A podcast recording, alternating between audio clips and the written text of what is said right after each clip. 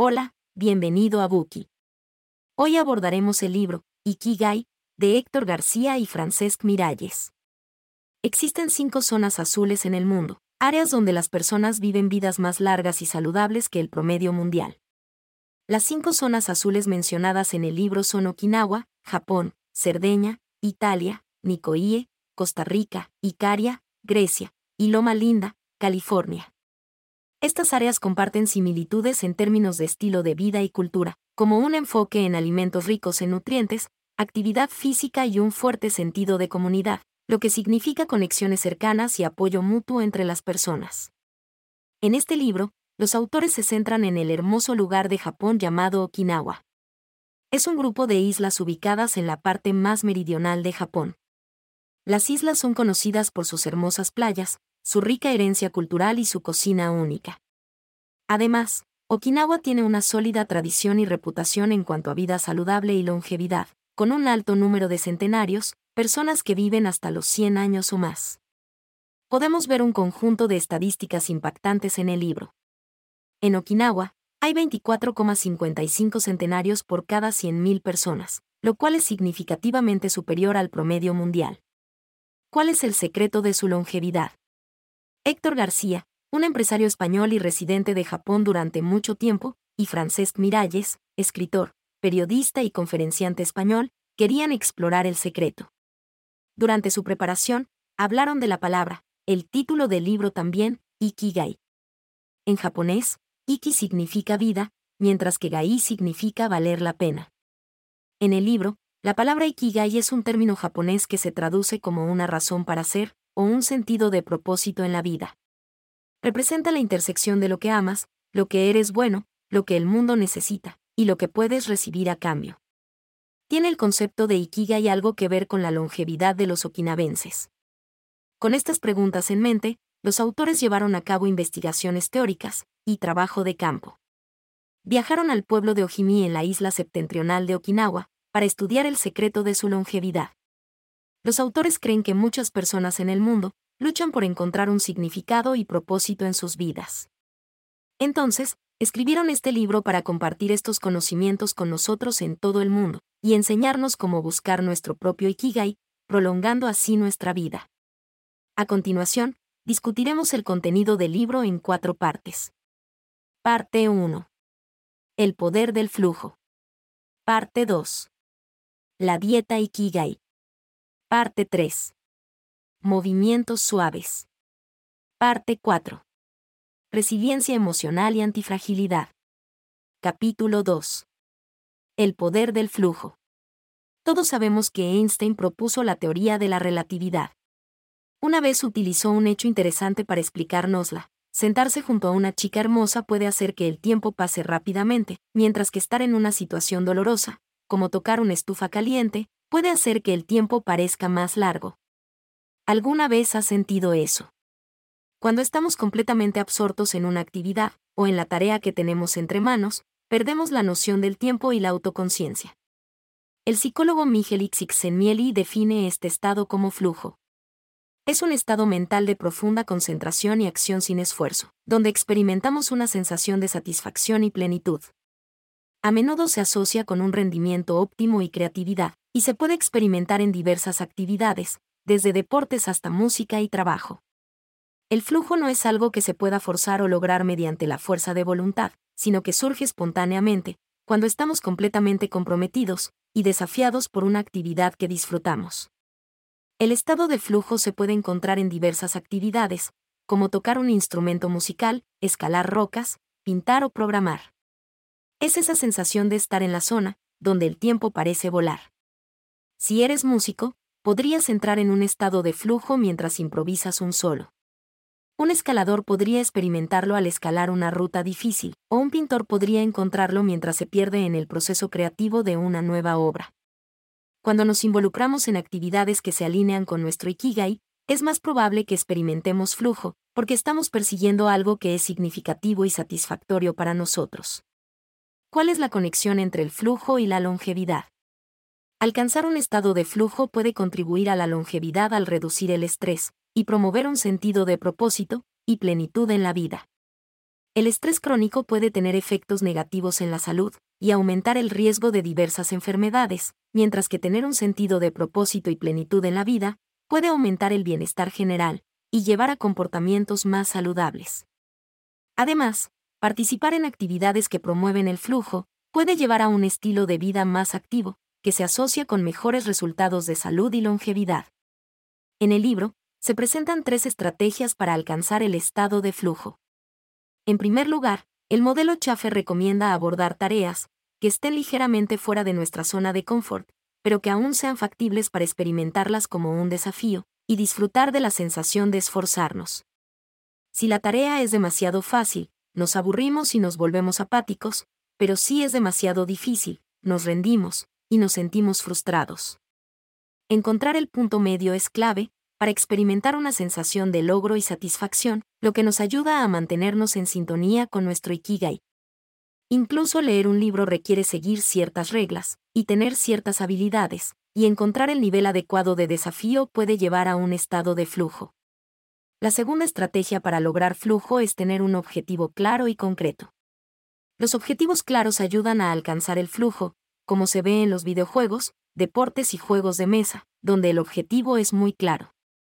En el caso de muchas organizaciones, los empleados no conocen sus objetivos, ya que los ejecutivos se pierden en los detalles de una planificación obsesiva. Por ejemplo, como podemos ver en un estudio realizado por Boston Consulting Group, la principal queja de los empleados en corporaciones multinacionales con respecto a sus jefes es que no logran comunicar claramente la misión del equipo, lo que resulta en empleados que desconocen sus objetivos. Tener una brújula que apunte a un objetivo concreto es más importante que tener un mapa. Una vez que ha comenzado el viaje, debemos tener en mente este objetivo sin obsesionarnos con él. Es importante reflexionar sobre lo que esperamos lograr antes de comenzar a trabajar, estudiar o crear algo. Sin embargo, también debemos saber cómo dejarlo atrás, cuando nos ponemos manos a la obra. La tercera estrategia en el libro sugiere concentrarse en una sola tarea, para lograr un estado de flujo. A menudo, se considera que la multitarea es una habilidad deseable, pero en realidad puede impedirnos alcanzar un estado de concentración profunda y flujo. ¿Te gusta escuchar un video de YouTube mientras escribes un correo electrónico y respondes a una solicitud de chat en tu teléfono móvil? La verdad es que esto puede llevar a olvidar en que estábamos trabajando inicialmente. También podemos creer que la multitarea puede ahorrar tiempo, pero las investigaciones sugieren que en realidad disminuye la productividad. Incluso aquellos que se consideran buenos en la multitarea no son muy eficientes, y pueden ser algunas de las personas menos productivas. Cuando nos enfocamos en una sola tarea, podemos absorbernos completamente en ella, y el tiempo parece volar. Los autores nos brindan varios métodos para enfocarnos en una sola tarea, como evitar mirar cualquier tipo de pantalla durante la primera hora del día y la última hora antes de acostarnos, apagar el teléfono o usar la función no molestar, mientras trabajamos en una tarea para evitar distracciones e interrupciones, o designar un día de la semana como un día libre de tecnología, permitiendo solo lectores electrónicos o reproductores de MP3 sin Wi-Fi. Una vez que aprendemos a alcanzar el estado de flujo, incluso podemos hacer que las tareas mundanas, que no queremos hacer en nuestras vidas, sean agradables, lo que se llama microflujo. Al identificar las actividades que nos llevan a entrar en un estado de flujo, y examinar lo que estas actividades tienen en común, podríamos descubrir su ikigai subyacente. Si no lo hacemos, debemos continuar buscando explorando otras actividades similares que nos interesen. Cuanto más nos entrenemos para entrar en un estado de flujo, más cerca estaremos de nuestro ikigai. Capítulo 3. La dieta ikigai. Un aspecto clave de la longevidad en Okinawa es la dieta ikigai, que no es solo un plan de alimentación sino un enfoque holístico de la nutrición, el estilo de vida y el bienestar mental. Mekouto Suzuki, cardiólogo, ha realizado el estudio más riguroso de la dieta Ikigai. El autor de este libro cita sus datos de investigación y hallazgos, para ilustrar la dieta milagrosa en Okinawa. ¿Cuál es exactamente el secreto de la dieta Ikiga? En este capítulo, te lo presentaremos, y proporcionaremos ejemplos prácticos de cómo incorporarlo en tu vida diaria. En el corazón de la dieta Ikigai está la creencia de que un enfoque equilibrado y consciente de la alimentación puede llevar a una mejor salud física, mayor felicidad y longevidad. La dieta se centra en consumir una amplia variedad de alimentos integrales, y no procesados, enfocándose en productos locales, de temporada y orgánicos. Incorporar la dieta Ikigai en tu vida comienza con tomar decisiones conscientes sobre la alimentación.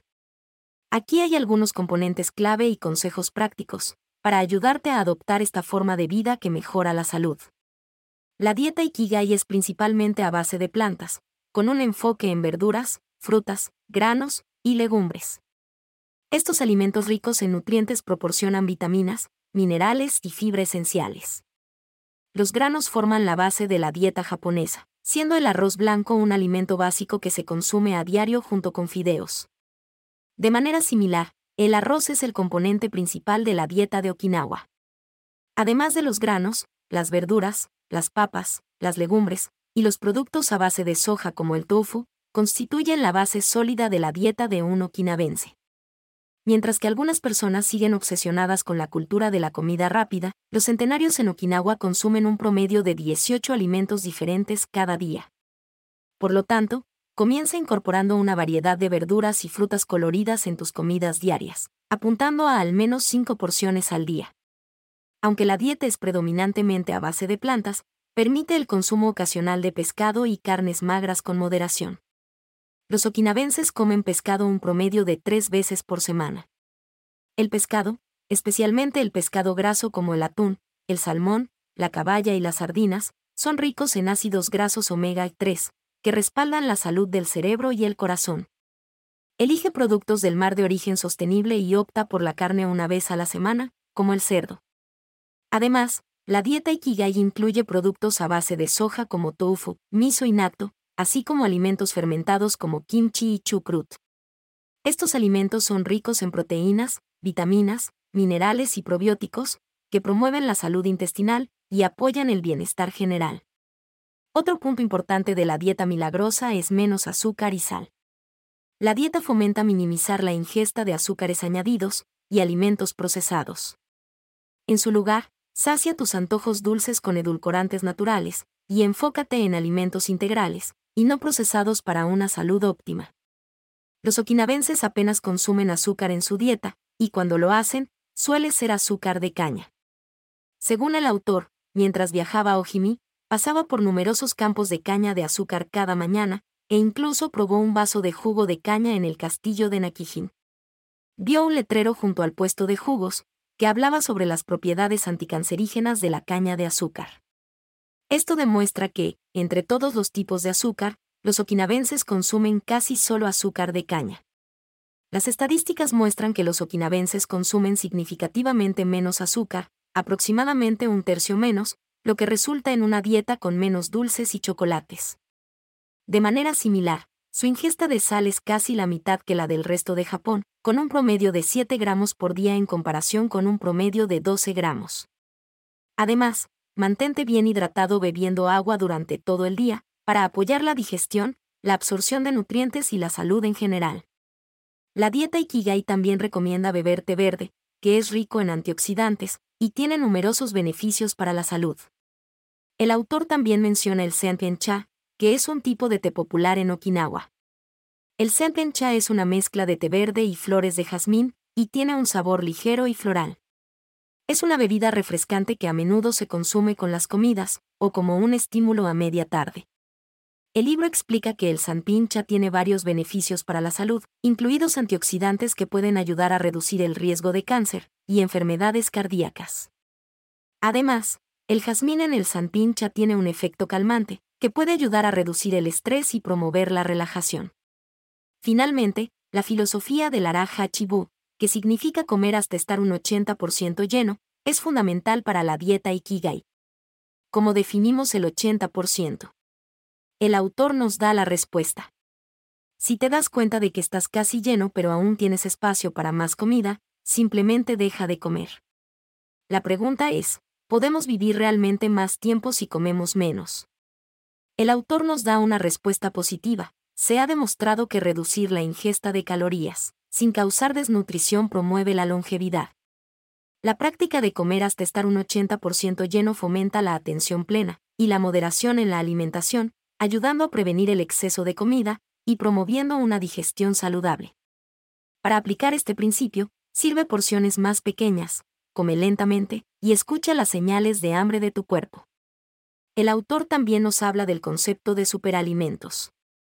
Sin embargo, debemos saber que la dieta Ikigai no se trata de reglas estrictas o privación, se trata de encontrar equilibrio, alegría y nutrición en tus comidas diarias. Acepta la variedad y disfruta de los sabores de diferentes alimentos, teniendo en cuenta los principios de moderación y atención plena. En conclusión, una dieta Ikigai es un enfoque holístico para comer y vivir que promueve la salud física, el bienestar mental y la longevidad. Al incorporar los principios descritos anteriormente, puedes comenzar a alinear tus elecciones nutricionales con la filosofía Ikigai, y a su vez, descubrir tu propósito único, y camino hacia una vida plena y con propósito. Recuerda, el viaje hacia el Ikigai no es un evento único, sino un proceso continuo de autodescubrimiento y crecimiento personal. Acepta esta forma de vida y disfruta de los beneficios que ofrece a lo largo de toda la vida. Capítulo 4. Movimientos suaves. En este capítulo, discutiremos los beneficios de los movimientos suaves en la prevención del envejecimiento. ¿Cuántos de ustedes pasan mucho tiempo sentados al aprender o trabajar? Según Gavin Bradley, un experto en el tema, estar sentado por periodos prolongados puede disminuir significativamente el metabolismo, reducir la efectividad de las enzimas, que eliminan las grasas malas, y disminuir los niveles de colesterol bueno. Sin embargo, levantarse solo 5 minutos puede ayudar a reiniciar estos procesos. Bradley enfatiza reconocer los efectos perjudiciales de estar sentado durante mucho tiempo y tomar un paso sencillo para mitigarlos. El paso será tan suave como levantarse de la silla. Los movimientos suaves priorizan ejercicios de bajo impacto y conscientes, que se centran en mantener la flexibilidad, la fuerza y el equilibrio. Sirven como antídoto al estilo de vida sedentario moderno, y las tendencias de entrenamientos de alta intensidad, que a veces pueden llevar al agotamiento o lesiones. En contraste, los movimientos suaves enfatizan la armonía entre el cuerpo y la mente, ayudando a crear un enfoque sostenible y agradable para la actividad física, que contribuye a una vida larga y saludable. Para incorporar movimientos suaves a tu rutina diaria, considera probar algunas de las siguientes prácticas, que pueden adaptarse a tus necesidades y preferencias individuales. En primer lugar, el autor nos presenta el radio Taiso, una rutina japonesa de calentamiento matutino. Se ha practicado desde antes de la Segunda Guerra Mundial. Originalmente transmitido por radio, hoy se sigue a través de canales de televisión o videos en línea. Alrededor del 30% de los japoneses practican radio Taiso a diario, incluidos los residentes ancianos de hogares de cuidado.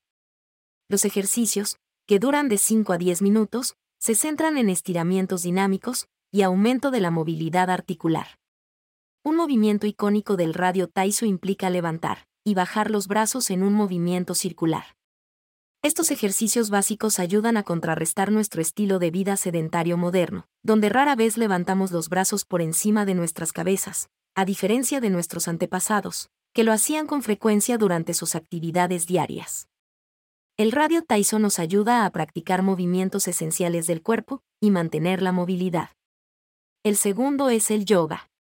Originario de la antigua India, el yoga es una práctica versátil, que abarca desde estiramientos suaves hasta poses más intensas, centrándose en el control de la respiración, la atención plena y la flexibilidad.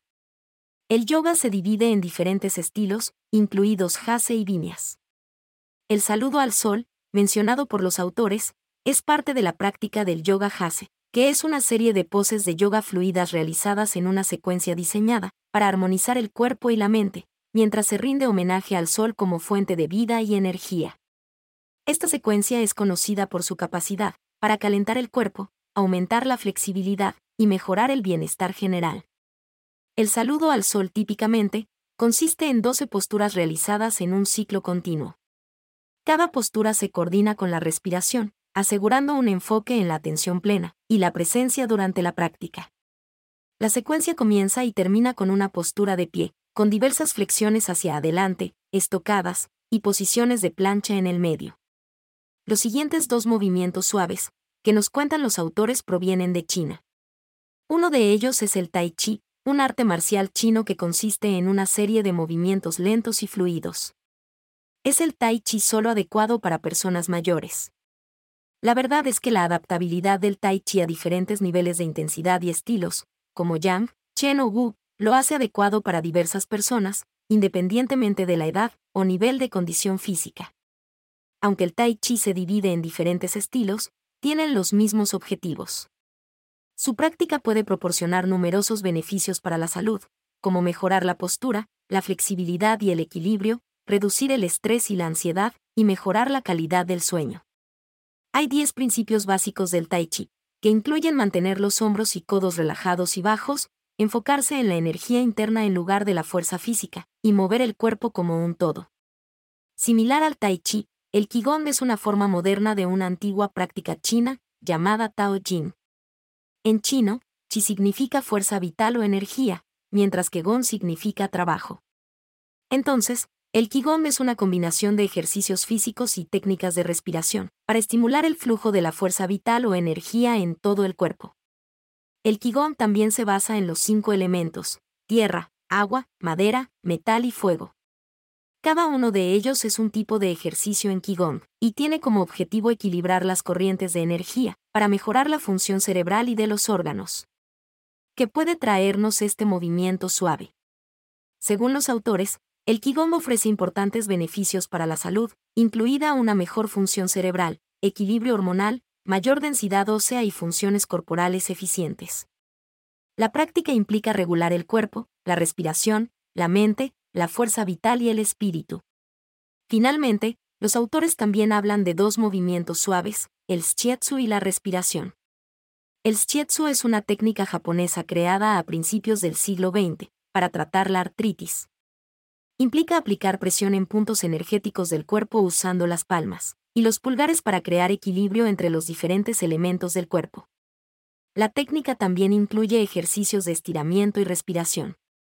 Los seis sonidos curativos, desarrollados por un médico y ensayista chino, San Miao, en el siglo VI, es una técnica que coordina el movimiento, la respiración y el sonido para llevar calma al alma. La técnica involucra seis sonidos asociados con diferentes órganos, y se realiza en todas las estaciones para mantener la salud en general. Las tradiciones orientales mencionadas en los pasajes combinan el ejercicio físico con la conciencia de la respiración, para alinear la conciencia con el cuerpo, promoviendo el bienestar general y combatiendo las preocupaciones diarias. En resumen, mientras te embarcas en tu viaje hacia el descubrimiento de tu Ikigai, Recuerda que los movimientos suaves no se tratan de alcanzar el máximo rendimiento atlético o adherirse a objetivos de fitness rígidos. En cambio, estas prácticas están diseñadas para ayudarte a cultivar una relación más armoniosa con tu cuerpo, apoyar tu bienestar general y disfrutar del proceso de cultivar un estilo de vida más saludable y equilibrado.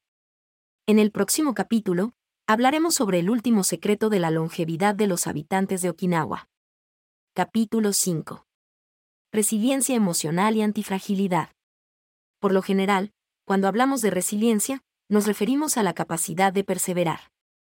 Sin embargo, en el libro, los autores también la consideran como una perspectiva, que puede evitar que nos sintamos abrumados por emociones negativas o distracciones. En otras palabras, la resiliencia, también llamada resiliencia emocional, específicamente bajo esta condición, es la capacidad de manejar y enfrentar las emociones de una manera saludable, especialmente durante momentos de estrés o crisis. Esto nos permite navegar por situaciones difíciles, mientras nos mantenemos enfocados en nuestros objetivos y valores. Al comienzo de este capítulo, los autores nos presentan dos ejemplos. Siddhartha Gautama, también conocido como Buda, nació en un palacio adinerado y creció rodeado de comodidades materiales. A pesar de esto, sintió insatisfacción, y decidió abandonar su estilo de vida privilegiado para convertirse en asceta. Sin embargo, eventualmente se dio cuenta de que el ascetismo extremo no le brindaba la felicidad y el bienestar que buscaba. De manera similar, Zenón de Sitio inicialmente estudió con los cínicos, quienes llevaban vidas ascéticas y renunciaban a los placeres terrenales. También descubrió que esta forma de vida no le brindaba un sentido de bienestar. Eventualmente, fundó la escuela del estoicismo él mismo. A diferencia de los cínicos, el estoicismo no busca eliminar todos los sentimientos y placeres de nuestras vidas, sino que se centra en eliminar las emociones negativas y encontrar un equilibrio al disfrutar de los placeres de la vida, sin volverse esclavo de ellos. lo que podemos concluir de sus experiencias es que los placeres en sí mismos no son el problema, sino si nos entregamos a ellos. La clave de la resiliencia emocional es estar preparado para la posibilidad de que estos placeres desaparezcan y mantener un sentido de perspectiva. Después de saber qué es la resiliencia emocional, ¿cómo podemos desarrollar esta habilidad? Los autores nos dan tres posibles métodos. El primer método es la visualización negativa, también practicada por los estoicos. Los deseos humanos son inagotables. Compramos el último iPhone, pero en unos meses empezamos a anhelar el modelo más nuevo. Obtenemos un ascenso con un aumento de salario, pero pronto buscamos formas de ganar más dinero. Logramos nuestras metas de ejercicio físico, pero luego establecemos metas aún más altas. Siempre nos esforzamos por más, incluso después de alcanzar nuestras metas, lo cual los estoicos no recomiendan. En lugar de ello, debemos practicar la visualización negativa, en caso de que los placeres en nuestras vidas desaparezcan repentinamente o nuestros deseos no se satisfagan. Tal vez hayamos escuchado la palabra visualización, muchas veces, pero ¿qué es la visualización negativa? En palabras simples, es imaginar lo peor que podría suceder. Tomemos al filósofo estoico Séneca, quien practicaba la visualización negativa todas las noches antes de dormir, como ejemplo, Séneca recomendaba imaginar situaciones negativas, e incluso ponerlas en práctica, como vivir sin sirvientes o alimentos y bebidas lujosos. Al hacerlo, se preparó para los peores escenarios, y respondió, ¿cuál es la peor cosa que podría pasar? La visualización negativa es esencial para desarrollar la resiliencia emocional y estar preparados para los desafíos que puedan surgir en la vida. El segundo método del libro consiste en conocer lo que podemos controlar y lo que no, y resistirnos a ceder a las emociones negativas. La meditación también es una forma de tomar conciencia de nuestras emociones y deseos, y liberarnos de ellos, según el budismo zen, una forma de budismo que enfatiza la meditación y la intuición por encima de las escrituras o las doctrinas. El mantra comúnmente utilizado o Mai Padme H, en el budismo se centra en controlar las emociones negativas purificando el ego, los celos, la pasión y el deseo, la parcialidad, la codicia y el odio. Es importante entrenar nuestras mentes, para no dejarnos llevar por las emociones negativas, y cultivar un claro sentido de lo que podemos cambiar y lo que no. El concepto de Babi Sabi en la cultura japonesa nos enseña a apreciar la naturaleza imperfecta y efímera del mundo que nos rodea, encontrando belleza en las cosas que están defectuosas e incompletas. A diferencia de la arquitectura occidental, que busca la permanencia, la arquitectura japonesa acepta la impermanencia, construida con el conocimiento de que las estructuras deberán ser reconstruidas. Los autores concluyen que aceptar la naturaleza fugaz del mundo, que nos rodea y reconocer las cosas que no podemos controlar, como el tiempo, es la clave para apreciar la belleza de la imperfección. El último método es vivir en el momento. El momento presente es todo lo que existe, y es lo único que podemos controlar. Para cultivar la resiliencia emocional, debemos apreciar las cosas tal como son en el momento, sin preocuparnos por el pasado ni el futuro. El estoicismo sugiere reflexionar sobre la impermanencia de las cosas que nos rodean, recordando que todo lo que tenemos, y todas las personas que amamos desaparecerán en algún momento. Al ser conscientes de la impermanencia de las cosas, podemos amar el momento presente, y a quienes nos rodean sin caer en el pesimismo. Este concepto también se encuentra en el budismo, donde se nos aconseja mantener siempre en mente la impermanencia del mundo. Esto nos ayuda a evitar el dolor excesivo en momentos de pérdida. En japonés, existe un concepto llamado Ichigo Ichie, que significa este momento existe solo ahora, y no volverá a ocurrir. Se utiliza comúnmente en las ceremonias del té y en las artes marciales japonesas, que enfatizan estar presentes en el momento. En este capítulo, los autores también profundizan en otro concepto, la antifragilidad. ¿Alguna vez han oído la historia de la hidra? Durante su batalla con la hidra, Hércules cortó una de las cabezas de la bestia, lo que resultó en que dos más crecieran en su lugar. Esto es antifragilidad, la capacidad de volverse más fuerte y mejorar debido al estrés y la adversidad. Como dijo el filósofo alemán Friedrich Nietzsche, lo que no te mata te hace más fuerte. ¿Cuál es la relación y diferencia entre la antifragilidad y la resiliencia? Ambas implican la capacidad de resistir y recuperarse de desafíos o interrupciones.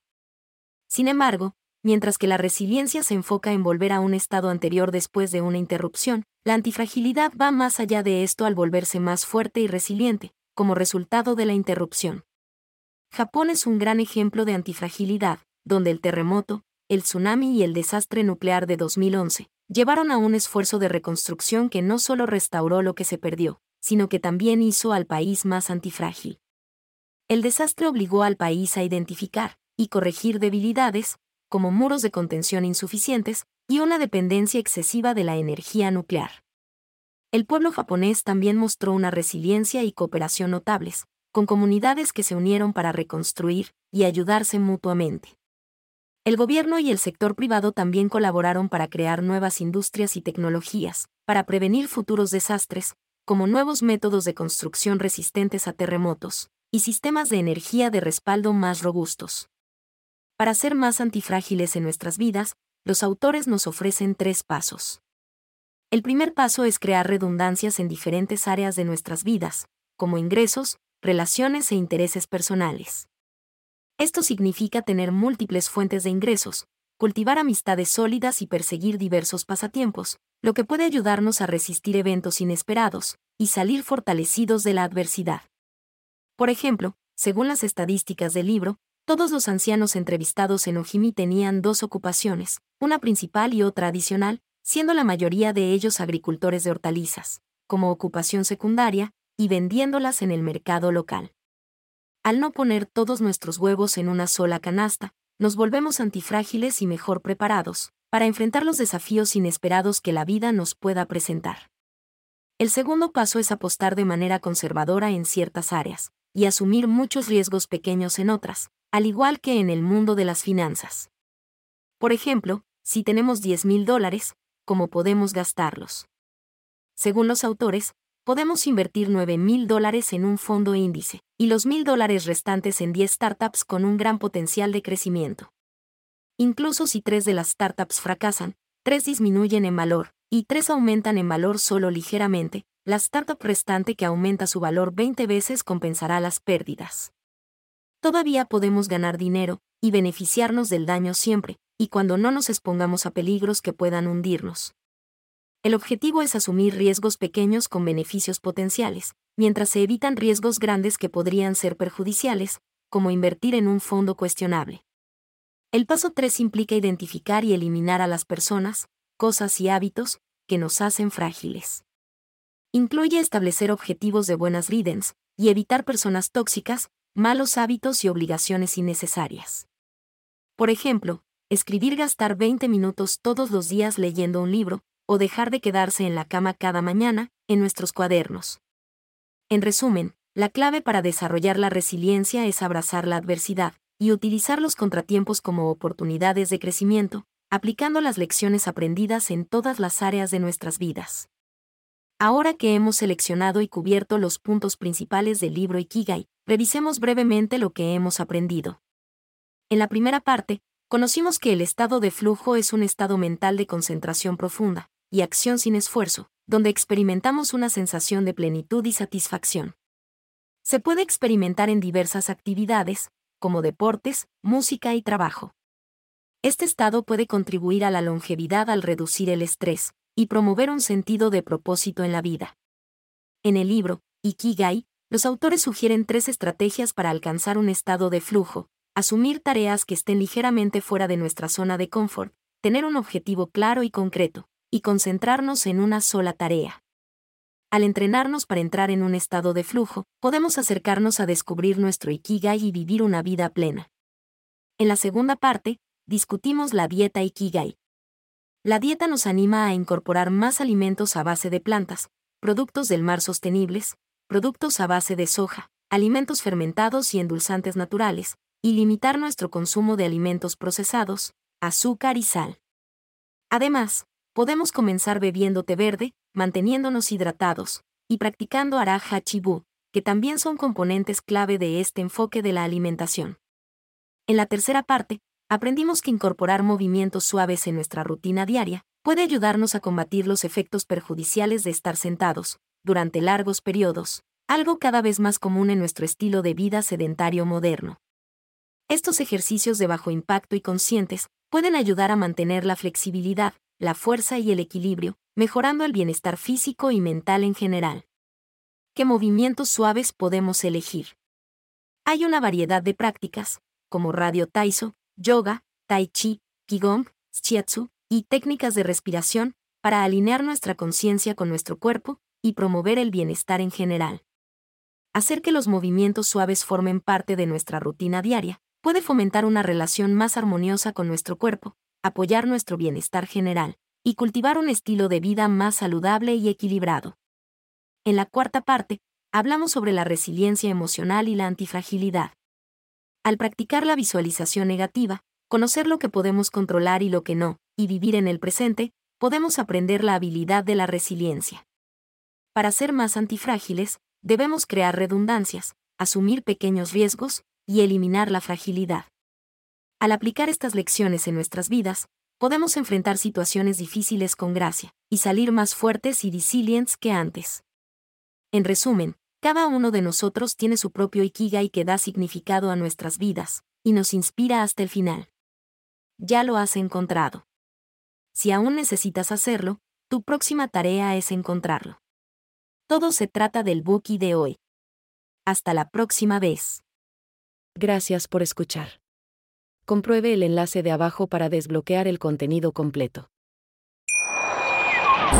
Wie baut man eine harmonische Beziehung zu seinem Hund auf? Puh, gar nicht so leicht. Und deshalb frage ich nach, wie es anderen Hundeeltern gelingt, beziehungsweise wie die daran arbeiten.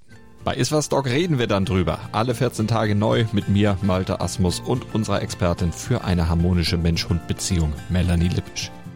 Iswas Dog mit Malte Asmus. Überall, wo es Podcasts gibt.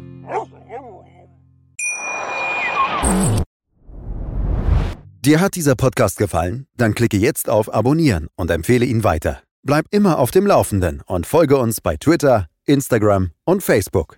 Mehr Podcasts findest du auf meinpodcast.de.